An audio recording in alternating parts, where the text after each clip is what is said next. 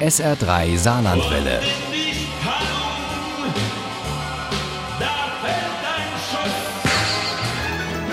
Der Krimi-Tipp.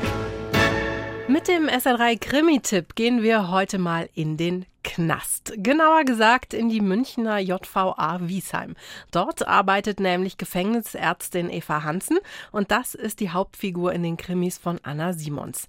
Seelentod, der zweite aus der Reihe, ist zur Frankfurter Buchmesse erschienen.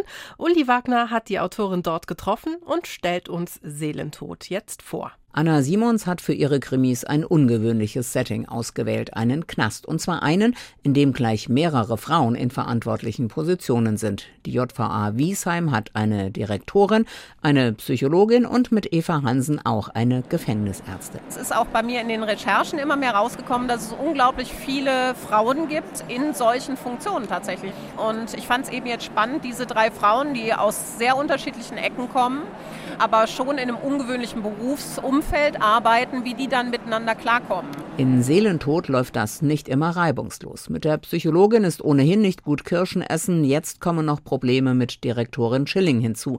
Die möchte den vermeintlichen Selbstmord des Gefangenen Winkler schnell quittiert haben und wieder zur Tagesordnung übergehen. Aber Eva zweifelt von Anfang an daran und weigert sich, den Totenschein auszustellen.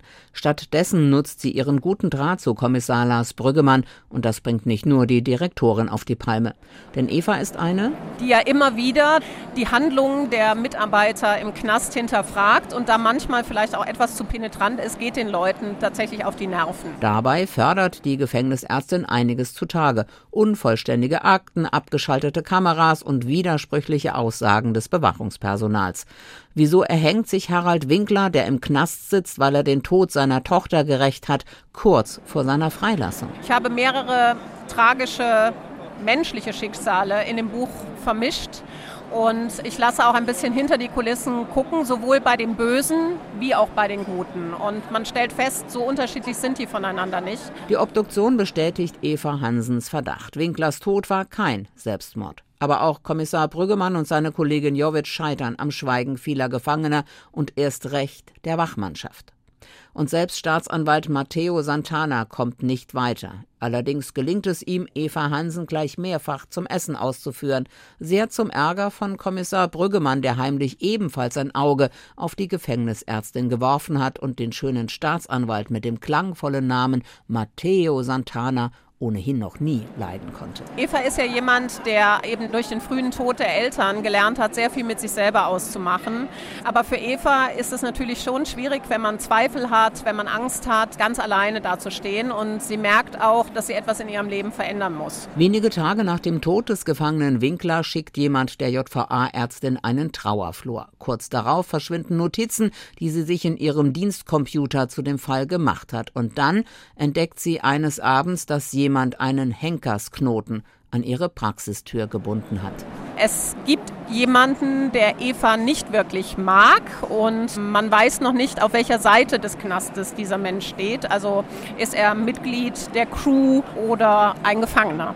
Mit Seelentod bringt uns Anna Simons unglaubliche Schicksale näher und lässt uns hinter die Kulissen einer Welt blicken, die uns nicht nur wegen der Gitter vor den Fenstern fremd ist und in der erstaunlicherweise oft Frauen die Verantwortung tragen. Anna Simons webt das geschickt ein in die ohnehin ungewöhnliche Geschichte der Gefängnisärztin Eva Hansen, die in Seelentod deutlich an Profil und Kontur gewonnen hat und die Mut beweist in einer Welt, in der sich Angst und Schweigen breit machen. Sehr spannend erzählt und genau das Richtige für die, die mal einen etwas anderen Krimi lesen wollen. Seelentod von Anna Simons ist bei Penguin erschienen.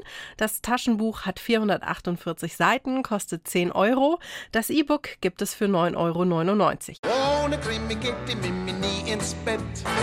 Für Mimi und andere Krimi-Fans. SR3 Saarlandwelle. Hören, was ein Land fühlt.